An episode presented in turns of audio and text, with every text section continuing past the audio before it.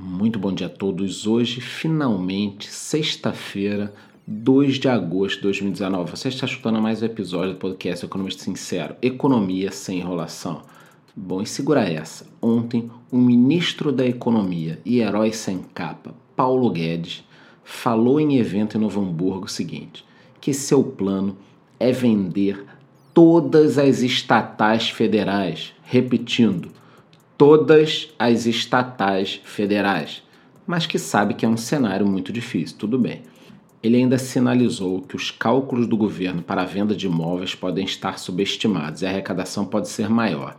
Ele aproveitou para criticar o excesso de gastos públicos, falando que hoje o Estado gasta e gasta muito mal. Trabalhamos praticamente o ano todo para pagar salários e aposentados do funcionalismo público. E você que escuta o nosso podcast diariamente soube ontem em primeira mão da possibilidade de privatização da Eletrobras. A informação foi confirmada. Essa privatização pode ocorrer por meio de um aumento de capital social mediante subscrição pública de ações ordinárias ou algum processo diferenciado de reestruturação, mas existe essa possibilidade real. Falando um pouquinho agora sobre o mundo, o presidente Donald Trump azedou os mercados ontem ao utilizar o seu Twitter para avisar sobre novas tarifas em relação à China. Ele informou que os Estados Unidos vão impor 10% de sobretaxa sobre os 300 bilhões que ainda não foram taxados e estavam sob essa disputa aí que eu venho falando com vocês. Ele afirmou que as conversas com os chineses estão sendo produtivas mas que não gosta da abordagem deles. Ainda aproveitou para acusar os chineses de estarem atrasando um possível acordo comercial na esperança de que algum adversário do Partido Democrata vença as eleições presidenciais ano que vem e ameaçou Pequim de que, se for reeleito as negociações não estiverem ainda prontas, serão muito mais duras do que as atuais. Ou seja, pediu para que a China pare de enrolar fechando o acordo? E realmente, pensando bem agora, faz todo sentido, porque imaginem que na próxima eleição ganhe um banana como presidente Barack Obama novamente nos Estados Unidos.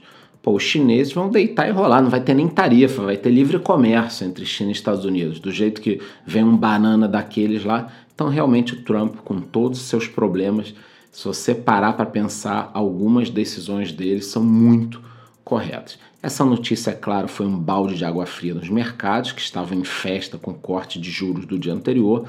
Aqui no Brasil, o Ibovespa estava na faixa dos 104 mil pontos e com esse Twitter aí, ele perdeu força, fechando aos 102.126 pontos. Já o dólar, com isso, também acabou subindo e terminou o dia a 3,84. Agora, nos mercados, a Petrobras divulgou seu lucro ontem. 18 bilhões de reais. É isso aí, 18 bilhões de reais no segundo trimestre. Isso é quase duas vezes maior do que o mesmo período do ano passado. Tá certo que está impactado pela venda da TAG, que é a transportadora de gás, então entrou um recurso muito grande. Esse resultado foi o maior lucro trimestral da história da Petrobras e é bem diferente do passado recente, onde a empresa estava sendo destruída por uma quadrilha. Mas não pensem que os efeitos não ficaram lá. A empresa ainda está super endividada, com 101 bilhões de dólares de dívida bruta, e só os encargos financeiros consomem 40% do caixa operacional da companhia. Ou seja, muita coisa ainda tem para ser feita, mas o resultado está aí. A gente está vendo que é uma empresa em franca recuperação de um passado recente aí de destruição total da companhia. Quem agitou os mercados ontem também foi a Cielo, as suas ações dispararam 15% com a notícia de que o Banco do Brasil pode vender a sua fatia de quase 30% na empresa, estimada em mais de 5 bilhões de reais.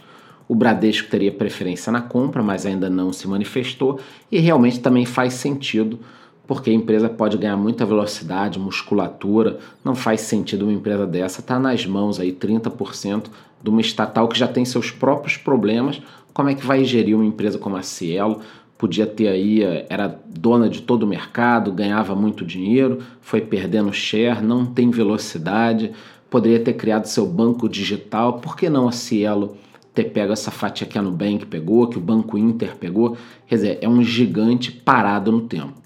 A Localiza também informou seu lucro trimestral no valor de 191 milhões de reais, foi uma alta de quase 35%. A frota média de carros alugados passou de 91 mil para 117 mil e eles também tiveram um crescimento de quase 40% no número de carros vendidos. Impressionante, hein? Atingindo a marca de 33 mil. Já no mercado de criptomoedas, o Bitcoin voltou a ganhar força, subiu quase 6% nas últimas 24 horas, sendo cotado agora a 10.532 dólares. Então, quem estava esperando aí uma queda enorme para que ele voltasse para a faixa dos 7 mil dólares, ficou a ver navios. Agora ele tem tudo para caminhar para cima aí, mas diariamente eu venho trazendo informações para vocês. As outras moedas digitais também apresentaram uma alta média de 1,5% de ontem para hoje. Bom, e para quem me conhece sabe que eu não gosto de uma fofoca, de um bafafá, nada disso, mas eu sou obrigado a trazer aqui para vocês as informações diariamente. E quem acompanha o mercado sabe que ontem teve um tumulto muito grande. Um jornalista de uma grande emissora afirmou que pediu demissão. Nos bastidores parece que a emissora demitiu ele. Bom, o que ocorre é o seguinte, tá? Essa emissora passa por graves problemas financeiros e informou que não quer mais seus jornalistas fazendo peças promocionais, campanhas internas e três jornalistas recentemente fizeram campanhas para um grande banco. Né? E parece que essa emissora não gostou e demitiu um deles e fez um aperto. Agora, o que a emissora falou não faz sentido, porque recentemente, quem não lembra da garota propaganda da Caixa Econômica Federal, que era uma das principais atrizes aí também fazia programas de jornalismo, ou seja, mais um indício de que essa empresa está passando por grande dificuldade, está demitindo atores, demitindo jornalistas.